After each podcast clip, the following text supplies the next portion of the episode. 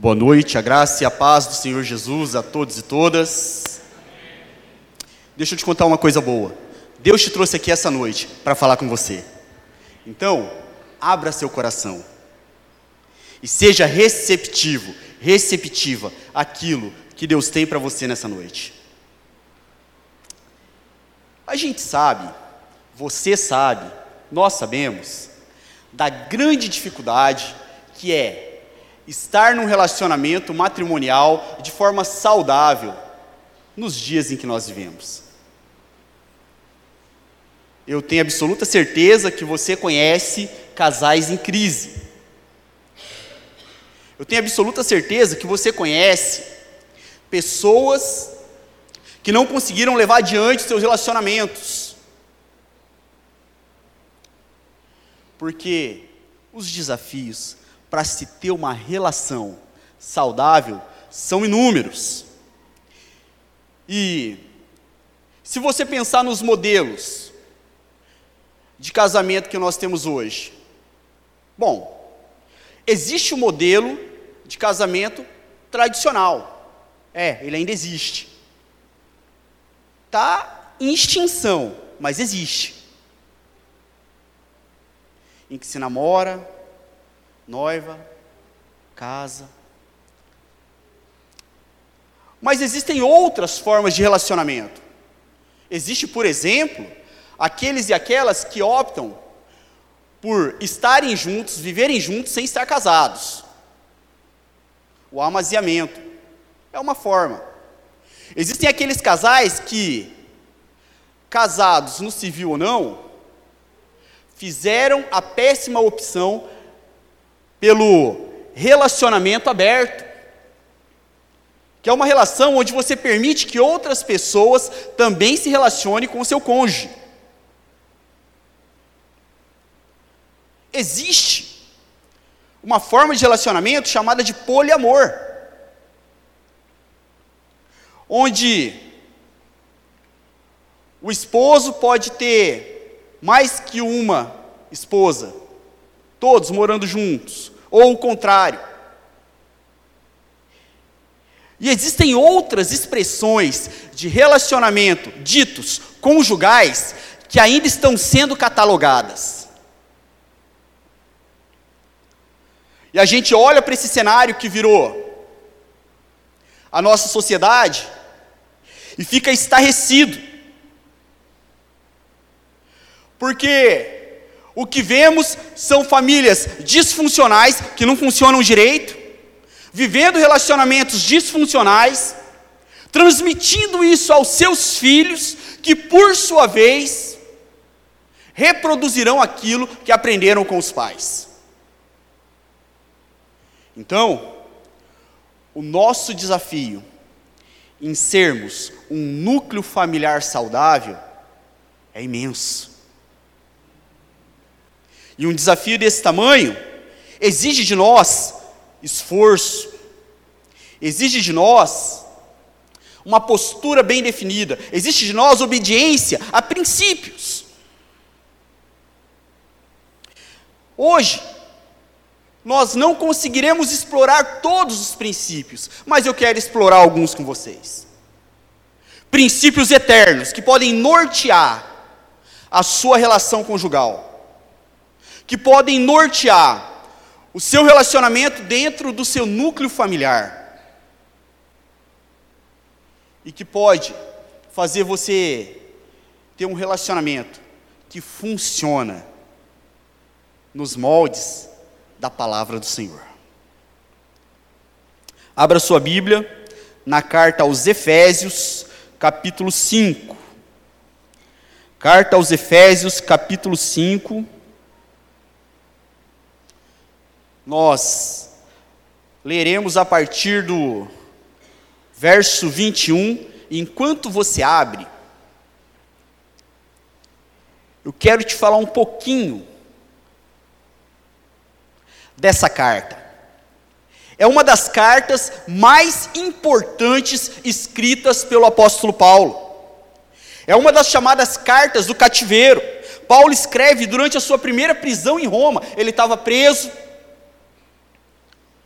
E ele se refere a si mesmo como o prisioneiro de Cristo, porque mesmo preso, ele sabia a quem ele pertencia. E Paulo, ele toma conhecimento de que os crentes da cidade de Éfeso estavam angustiados, porque souberam que ele estava preso. Então, Paulo escreve essa carta dizendo que a prisão dele apenas contribuiria para os planos de Deus. O objetivo de Paulo escrever a essa igreja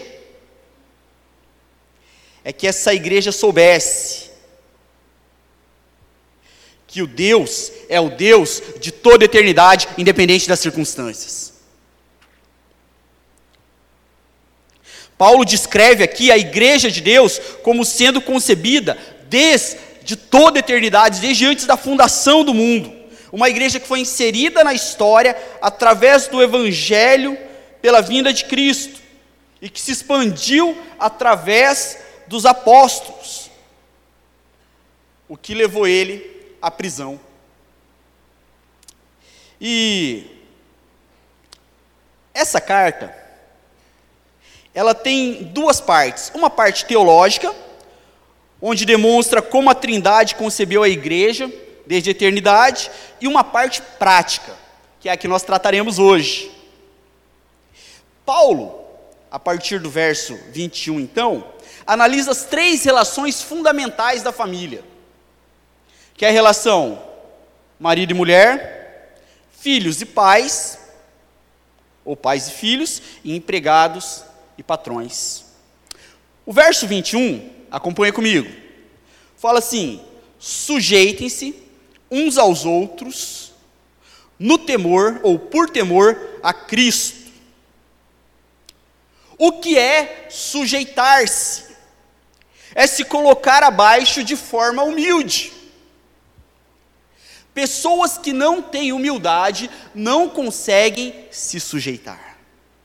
Pessoas que não têm humildade não conseguem olhar para o outro no mesmo nível e mesmo assim perceber que é necessário, por vezes, abaixar a cabeça, fazer concessões, para que a vida continue.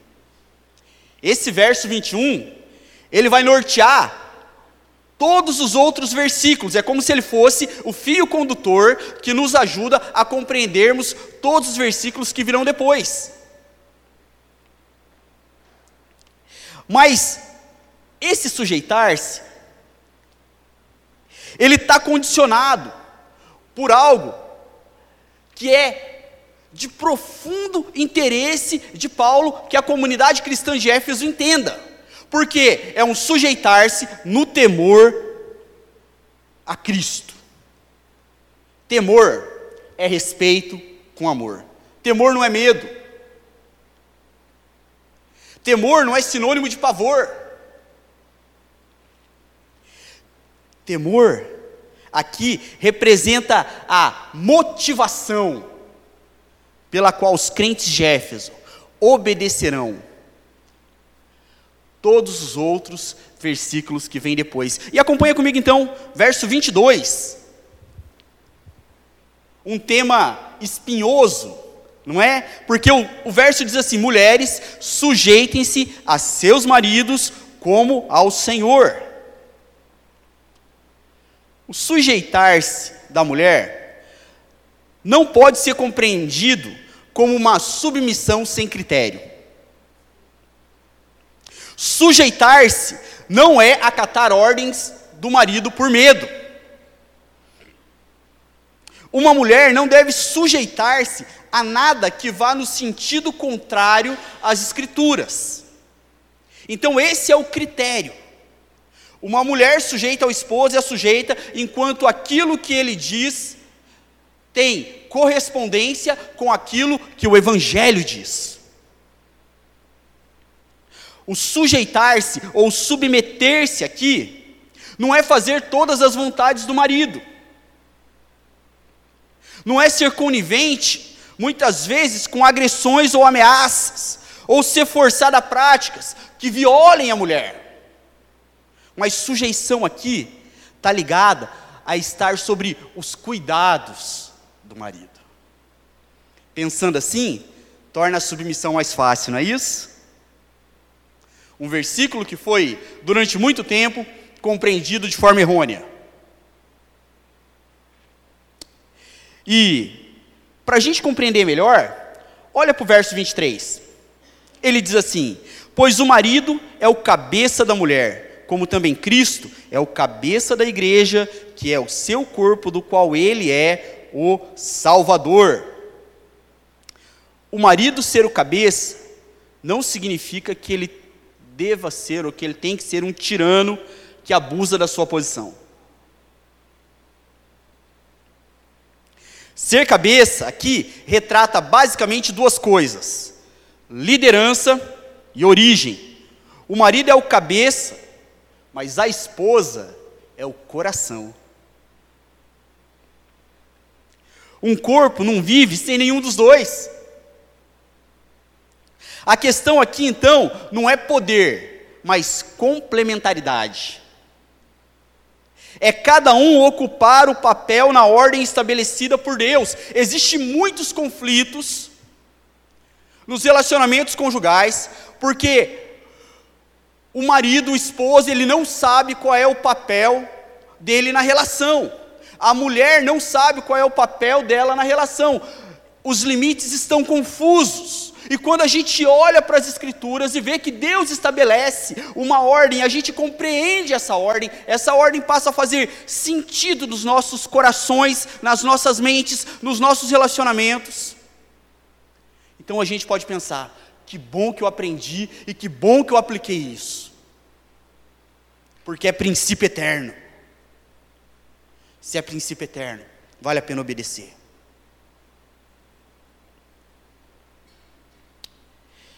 Então, o marido, ele é o cabeça da mulher. Verso 23: Como também Cristo é o cabeça da igreja, que é o seu corpo, do qual ele é o Salvador.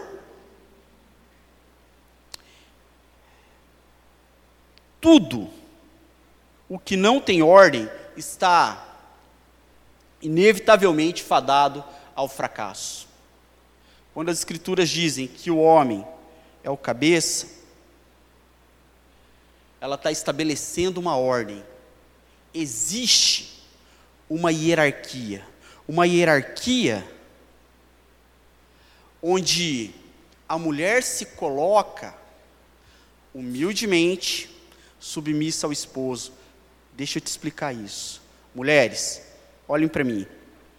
Vocês sabem que vocês podem pegar o esposo de vocês por aqui e fazer o que vocês quiserem com eles. Vocês sabem que do homem vem o governo, mas da mulher vem a influência. Quer ver como isso é verdade? Às vezes você fala assim: Vamos jantar fora hoje? Ela sorri para você e fala: Vamos. Aí, você fala assim, vamos aonde? Você fala assim, ah, você escolhe. Daí você escolhe. Daí ela fala, ah, nesse lugar não. Verdade ou não? E você, que fez o convite, acaba indo no lugar que ela quer. Porque ela quer. O Senhor sabia o quanto é difícil para as mulheres, muitas vezes, falar assim: tudo bem, amor. Vamos lá. Comer aquele macarrão ruim da sua mãe.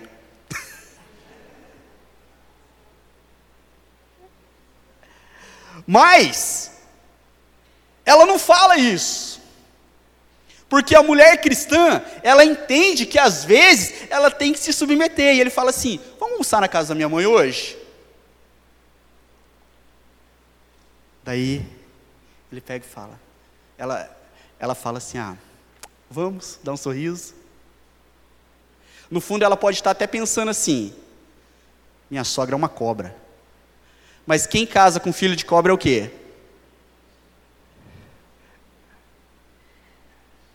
Quando a mulher se dispõe no seu coração a se submeter, ela sabe que ela tem o poder da influência. Ela está dando então a oportunidade para o homem exercer a sua função dentro da sua casa. E logo a gente vai falar dos homens aqui. Quando a, a palavra de Deus diz para a mulher se submeter, ela diz porque o Senhor sabe a dificuldade que é para algumas mulheres ficarem quietas diante de algumas situações. Ou algumas delas, dessas mulheres, de Éfeso, eu sei que aqui não acontece isso com nenhuma. Vão ouvindo, ouvindo, ouvindo, até que chega uma hora que ela. E daí ela fala tudo que ela não falou, né? Ela resgata coisas do namoro.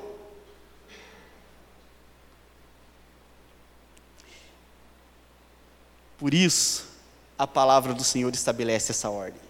Mulheres, se vocês quiserem,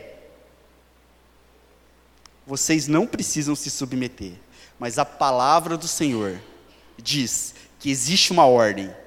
E a minha sugestão, como pastor, é que você submeta, porque é a palavra do Senhor.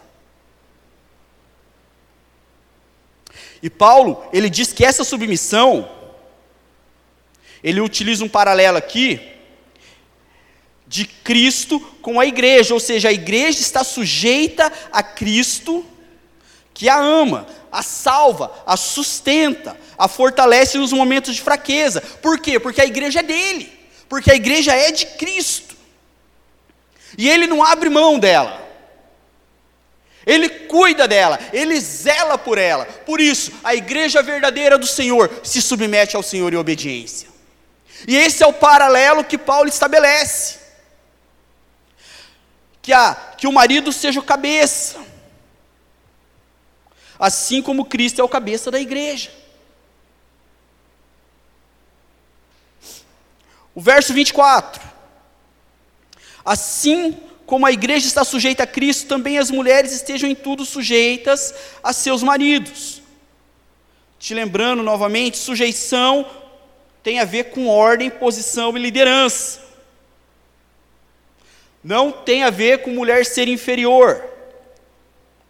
Em caso de dúvidas até onde chega a submissão, lembre que o critério é enquanto o esposo, o marido, está sendo obediente aos valores eternos. Esse é o critério.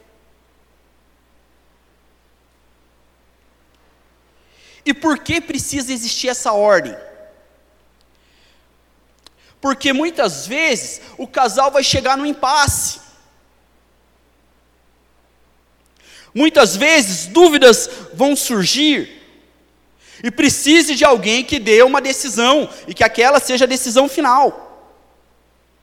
E nesse momento, o texto bíblico nos dá a entender que essa decisão é do marido. Não só a decisão, a responsabilidade também. Então, se der errado, a responsabilidade é dele. Né? Martin Lloyd Jones, quando ele era pastor no país de Gales, ele recebeu uma família nova na igreja. E recebeu família nova, o pastor vai visitar. Visitando essa família, ele percebeu que a esposa, a mulher, era muito comunicativa. Ela falava bastante, gesticulava e o esposo quieto. Às vezes ela tecia algumas frases, olhava para ele e falava: Não é verdade, amor? Ele é. No final da visita, o pastor Martin Lordianes chama aquela mulher e fala assim: Escuta, tá tudo bem mesmo com teu casamento? Assim, tá. Tudo certo. Falou assim: desculpa perguntar isso, mas quem manda no casamento de vocês? Ela respondeu assim: meu marido. Ele falou assim: e quem decidiu isso? Ela falou: eu.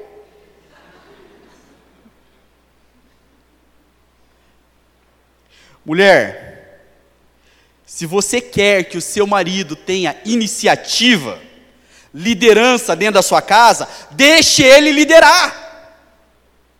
Não faça aquilo que ele tem que fazer. E também não precisa ficar lembrando a cada seis meses que tem que consertar um cano, que tem que levar o lixo para fora. Deixa ele liderar, deixa ele ser o líder na sua casa, deixa ele ser o cabeça da tua família. Ele nunca vai assumir essa posição se você abraça tudo. Mulher naturalmente trabalha mais do que o homem. Sempre foi assim. Deus deu essa capacidade a elas, de serem multitarefas, né? O homem não tem isso, por isso existe complementaridade. Né? Mas, mulheres, ajam com sabedoria. Entendam que o seu marido, que o seu esposo, só vai ser o cabeça da sua família e da sua casa se você der as oportunidades para que ele desenvolva isso. Acompanha comigo agora o verso seguinte, verso 25. Maridos, amem suas mulheres, assim como Cristo amou a igreja e entregou-se a si mesmo por ela. Por que a ordem aqui é dada aos homens para amarem as esposas? Bom, primeiro, está implícito que as mulheres já fazem isso. É? A mulher que vai se submeter ao esposo, muito provavelmente, ama ele. Mas, aqui, o amor não é um sentimento, nesse versículo. Vou te explicar de outra forma. Muita gente pensa que é o amor que sustenta o casamento, e biblicamente não é. É o casamento que sustenta o amor. É a aliança que você faz diante de Deus, os votos que você faz diante de Deus, que vão sustentar a sua relação. Sabe por que as pessoas se divorciam? Porque elas desistem de amar.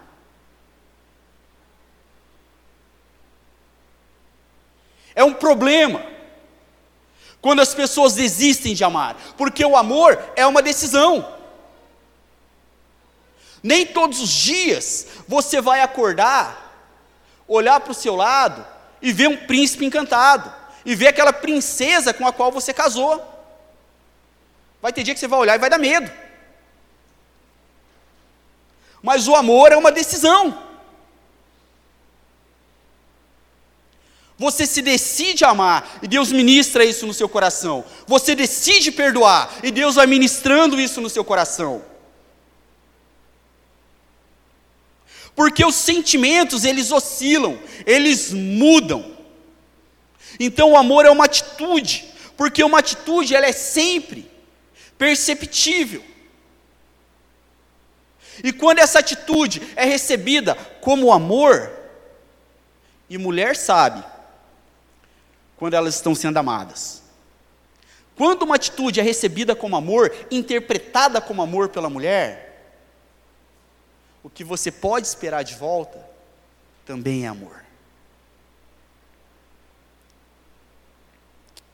O amor do esposo pela esposa, ele deve ser, de acordo com o texto que nós lemos, sacrificial. Sim, o homem de Deus, ele vai fazer todo possível para ver a sua esposa segura, sustentada, confortável. Ele fará tudo que ele puder. Porque a palavra aqui que estabelece um paralelo com o sacrifício de Cristo é entregou-se. Então, o homem, ele se entrega em tudo aquilo que ele deve fazer para que a esposa dele dê aquele sorriso maravilhoso que ele gosta. E o homem de Deus, ele se entrega para ver satisfação no rosto da esposa, para ver que o coração dela está alegre, para perceber que ela se sente segura junto com ele, para que ela sempre queira renovar os votos de casamento, porque ele vai continuar sendo a primeira e única opção dela. Maridos, vocês precisam se doarem mais para os seus relacionamentos, para os seus casamentos. Reaprenda a decifrar a tua esposa, ela não é mais aquela menina que casou com você.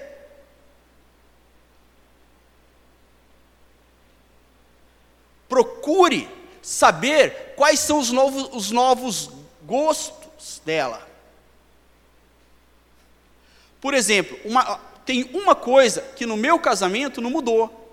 A minha esposa, ao invés de eu mandar flores, ela prefere uma marmitex grande. Ela prefere comer do que qualquer outra coisa. É o que traz satisfação para ela.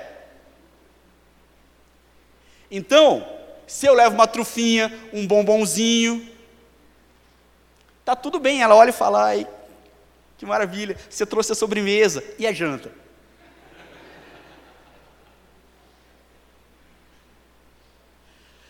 Mas saiba do que a sua esposa gosta. Se entregue nesse sentido para alegrar o coração dela.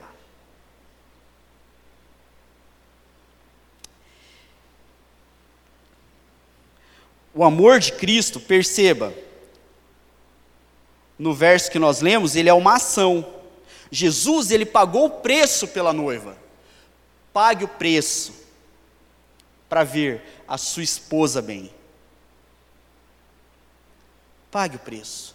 Volte a pagar o preço. Porque para um homem de Deus, poucas coisas são melhores do que ver a esposa com brilho nos olhos, sabendo que ela se sente confortável, segura junto com você. Verso 26. Para santificá-la, tendo-a purificado pelo lavar da água mediante a palavra.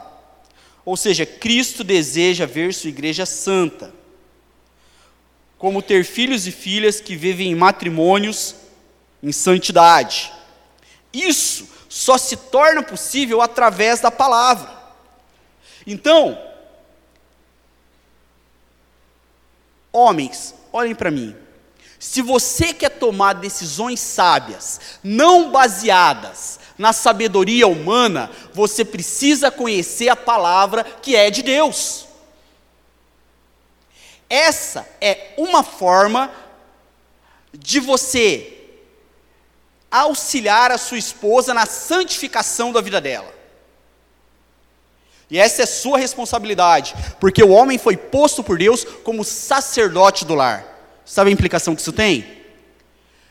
Quem tem que chamar os filhos para orar é o homem, não a mulher.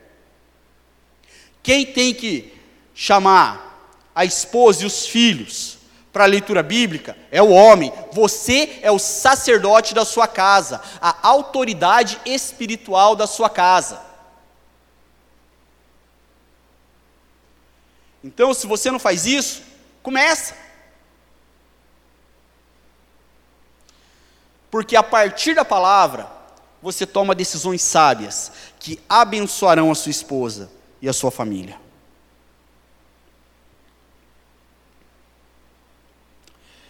Verso 27.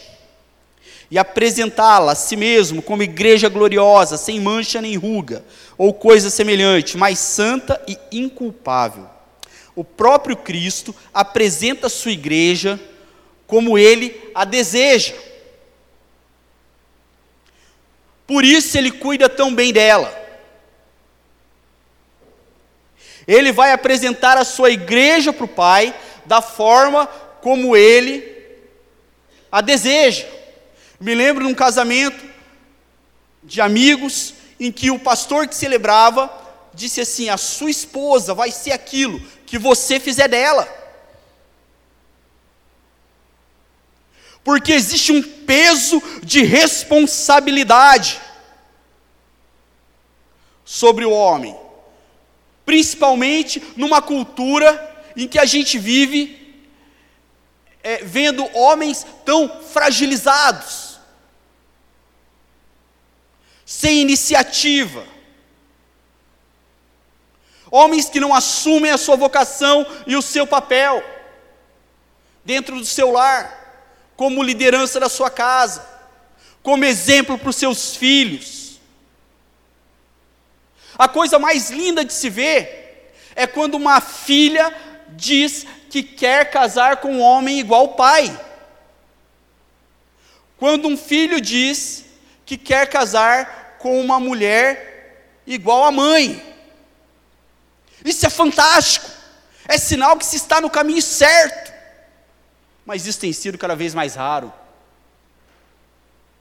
O nosso desafio é fazer diferente. Nosso desafio é fazer diferente. Verso 28. Da mesma forma, os maridos devem amar as suas mulheres como a seus próprios corpos. Quem ama sua mulher, ama a si mesmo. Assim, também os maridos cuidam das suas esposas, para que as mesmas estejam sempre oferecendo o seu melhor a eles. Em termos de pureza, de zelo, de cuidado, auxílio nas mais variadas tarefas.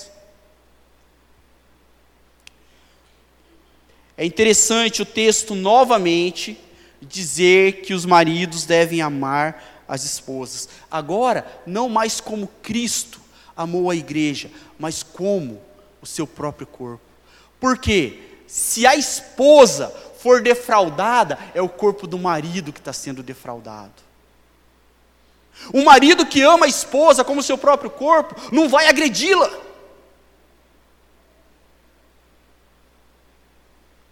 Não vai usar palavras ofensivas que entristeçam o coração dela, porque também é o coração dele.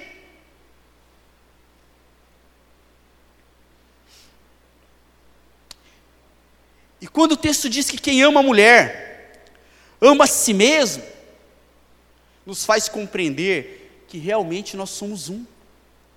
Existe um mistério espiritual nisso.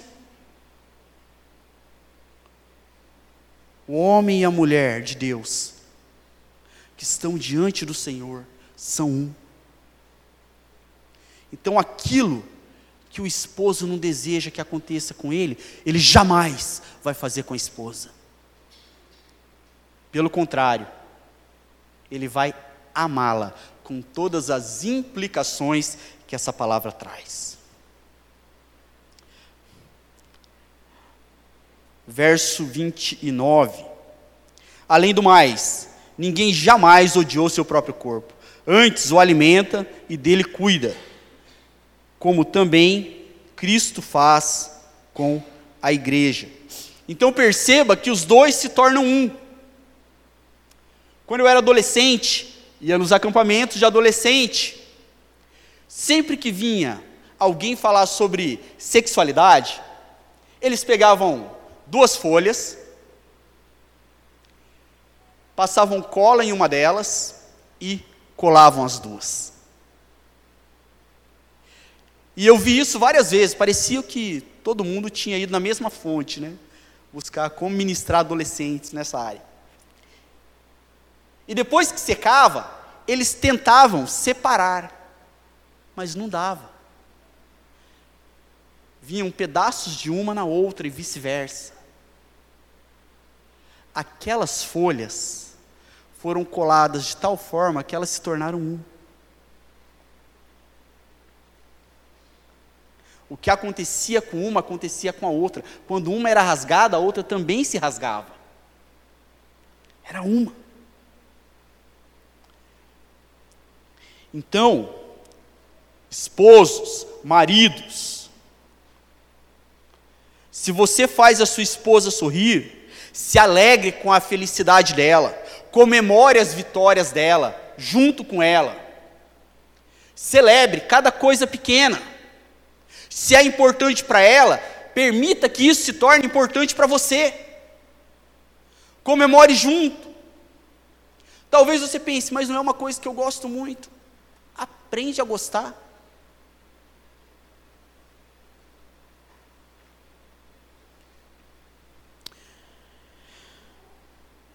É importante nós entendermos que nós cuidamos do nosso corpo, como o verso diz. Ninguém odeia, antes alimenta e cuida dele. Cuide da sua esposa, é sua esposa. Deus deu essa responsabilidade para você, Deus deu esse privilégio para você. E o paralelo estabelecido pelo apóstolo Paulo, mais uma vez, é como Cristo faz com a igreja. Eu não sei se você consegue dimensionar o quão profunda é isso. Porque a igreja realmente é o corpo de Cristo. Ele realmente morreu pela igreja. Ele foi até as últimas consequências pela igreja. Então, invista no seu relacionamento até as últimas consequências. Dê tudo de si, dê o melhor de si, ofereça-se. Entregue-se. O padrão é Cristo. Deus não abaixa os seus padrões, e o padrão é Cristo, Ele é o seu referencial de relacionamento. E talvez, e eu vejo muita gente usando isso como desculpa, Talvez você pense assim, mas eu não tive boas referências de como ser uma ter uma família saudável, de como ser um esposo ou uma esposa nos moldes do Senhor. Agora você tem. Vai para as Escrituras. O seu padrão é Cristo. E o que ele faz, maridos, é se entregar pela noiva.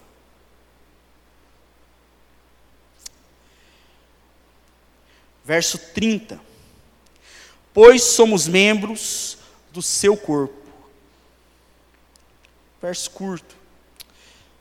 Porque todos que pertencem a Cristo podem usufruir da qualidade, dessa qualidade de relacionamento. É um relacionamento saudável, com parâmetros bem estabelecidos, com ordem, com papéis bem definidos, onde cada um sabe o que deve fazer, qual o lugar que ocupa naquela conjuntura chamada casamento. Né? E entende também as motivações que devem nortear cada uma das práticas dentro do casamento que tem a ver com o verso 21, que a gente leu lá no começo. Sujeição no temor do Senhor. E apenas no poder e na força do Espírito Santo, a gente consegue viver essas verdades. Talvez você pense assim, pastor, sua palavra tem tudo a ver com a minha vida, tem tudo a ver com aquilo que eu vivo dentro da minha casa mas eu acho tão difícil colocar isso em prática. A notícia boa: você não está sozinho e você não está sozinha. O próprio Cristo enviou o seu Espírito que inspirou essa palavra e que te capacita a viver essas verdades bíblicas. Verso 31 diz assim: Por essa razão o homem deixará pai e mãe e se unirá à sua mulher, e os dois se tornarão uma só carne. Tem gente que interpreta, que fala desse versículo assim: deixará homem pai e mãe e sumirá com a sua mulher, né? Não se unirá, sumirá. Mas veja bem, quais são os verbos aqui? Primeiro, unir. É o homem e a mulher que se unem. Depois eles deixam. Essa união é vivida pelos dois. com o mínimo possível de interferência externa dos pais. Porque entende-se que, nessa altura da vida, os pais já ensinaram para os filhos aquilo que eles deveriam aprender sobre relação conjugal. E aí então eles se tornam uma só carne, um núcleo familiar, que vai viver com base nos valores do Evangelho, que vai poder ver uma mulher submissa a um homem que, que a ama e que se entrega por ela, que a respeita, que zela, que cuida, que a deixa segura. A um homem assim, mulher nenhuma tem problema em se submeter. Em falar assim, tá bom, hoje a gente janta onde você quer. Pode escolher. E eu não vou falar nada. Verso 32. Esse é o um mistério profundo. Refiro-me, porém, a Cristo e à igreja. O casamento, ele assume um significado maior à luz do que Cristo fez pela sua igreja.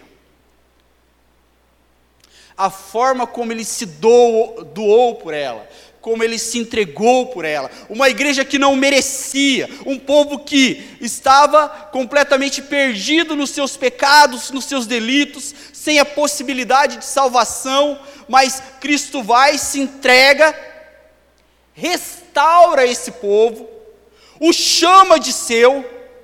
Olha que coisa linda, ele perdoa.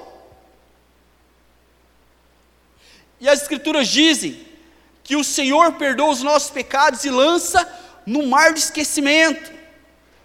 Então, para de ficar lembrando dos erros que o seu cônjuge cometeu. Se o seu padrão é Cristo, você tem que perdoar, você não vai esquecer.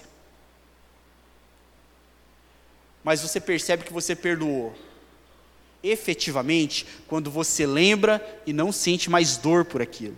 Às vezes é um processo. E você vai ter que fazer esse exercício de novo, e de novo, e de novo, até não sentir mais dor.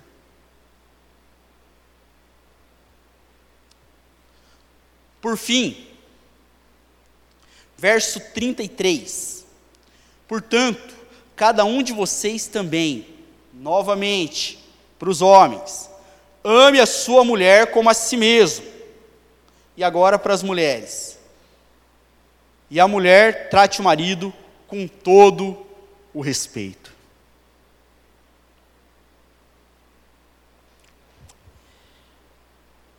Maridos, amar não é uma opção.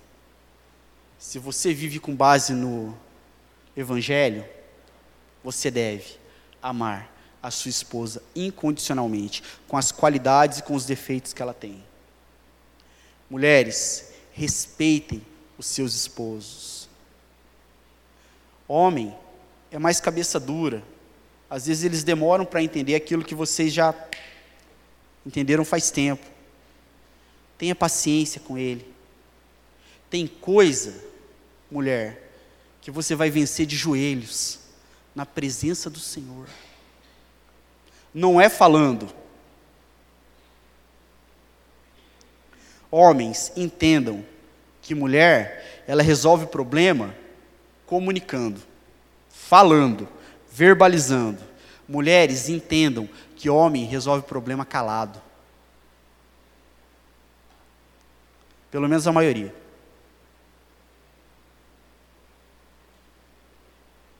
Peçam sabedoria a Deus, para que Ele torne a sua família uma família saudável, a sua família uma família estruturada em princípios, onde existe uma ordem.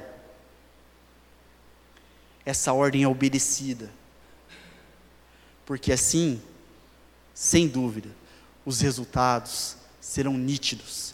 Isso vai reverberar em saúde, em santidade para a tua casa, para a tua família. Amém? Se coloque em pé agora. Vamos juntos ter uma palavra de oração.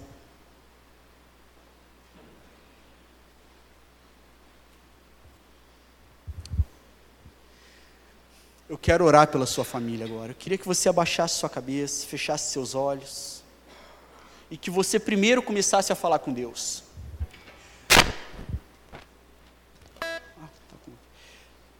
Você que é homem, coloca tudo isso que foi ministrado diante do Senhor. Deixa essa palavra confrontar o teu coração, para alinhar a tua alma, a tua mente com a palavra do Senhor. Mulher, talvez nessa noite Deus tenha tocado num ponto sensível para você. Um fator que tem gerado muitos conflitos dentro da sua casa se apresente e apresente isso diante do Senhor e deixa o Pai ministrar a sua vida. Não perca esse momento, fale com o Senhor agora.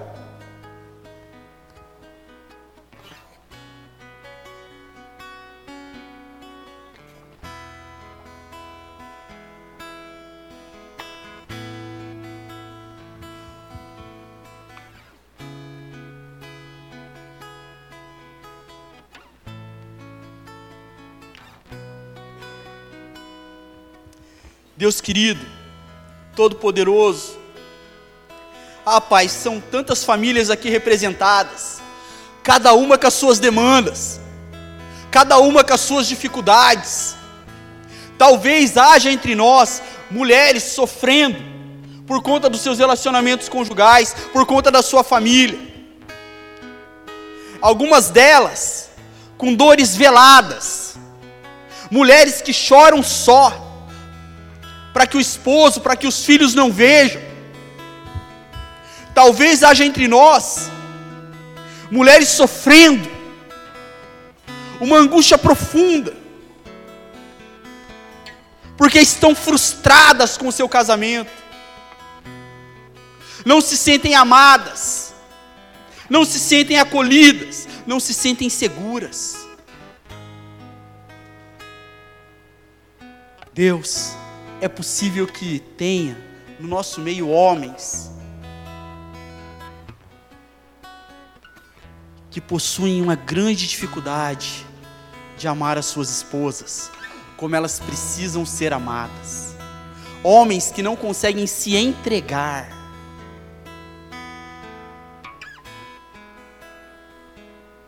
Pelas suas esposas, para as suas esposas. Deus. Homens que não conseguem assumir a sua posição de sacerdote do lar. Homens que não conseguem ter iniciativa para com seus filhos. Homens que não conseguem fazer com que as suas mulheres se sintam amadas, apreciadas. Deus olha para a sua igreja nessa noite e restaura as famílias da tua casa. Restaura, Senhor Deus, os relacionamentos que foram perdendo o encanto no decorrer dos anos. Restaura, Deus, o prazer em estarem juntos. Ensina o teu povo a ter novos canais de comunicação para que o diálogo seja recuperado na família. Vem, Senhor Deus, e apara as arestas da tua igreja no que se refere à vida conjugal, que cada família seja norteada pela tua palavra. Se deleite, se delicie na tua palavra. Que os homens assumam o seu papel de sacerdote da sua casa.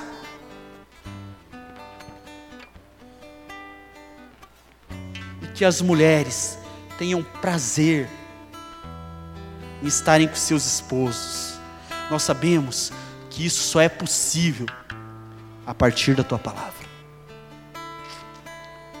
Vem, Senhor Deus, e toca na sua igreja então.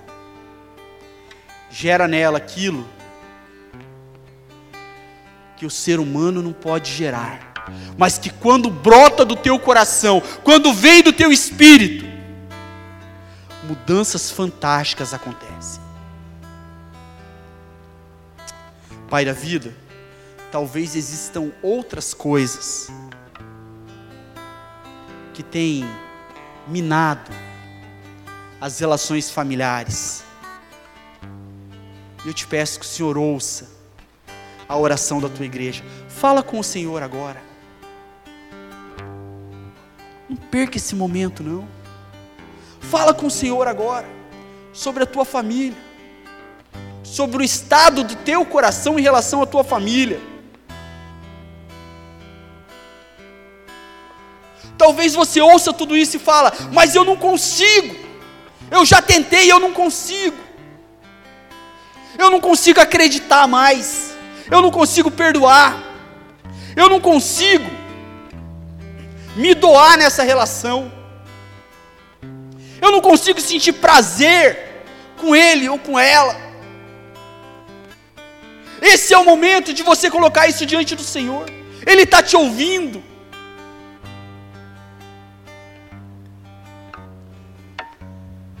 Ah, Deus, que o Senhor venha, fazendo de nós, oitava igreja, uma igreja de famílias curadas, uma igreja de famílias saudáveis, uma igreja de famílias que vivem a tua palavra na força do teu espírito. E Deus, até aquilo que está morto, pode ser ressuscitado porque o mesmo poder que ressuscitou Jesus dos mortos opera na vida do teu povo. Continua conosco, Senhor. Eu tenho certeza que durante essa semana o Senhor estará ministrando os nossos corações e lembrando o teu povo dessa palavra. Que assim possamos viver uma vida familiar, que alegra, que agrada o teu coração que glorifica o teu nome. E é no nome de Jesus, o nosso exemplo, que nós oramos. Amém. Amém. Eu quero te desafiar a pensar nessa palavra e orar por isso durante essa semana. Talvez a compartilhar essa palavra com algumas pessoas que Deus vai colocar diante de você, reclamando da relação conjugal. E você vai ter a oportunidade maravilhosa de compartilhar o Evangelho com ela.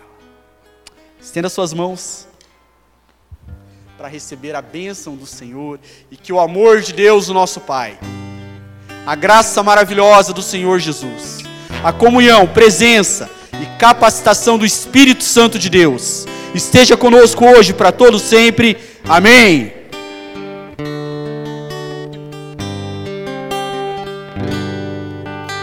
Vou em paz.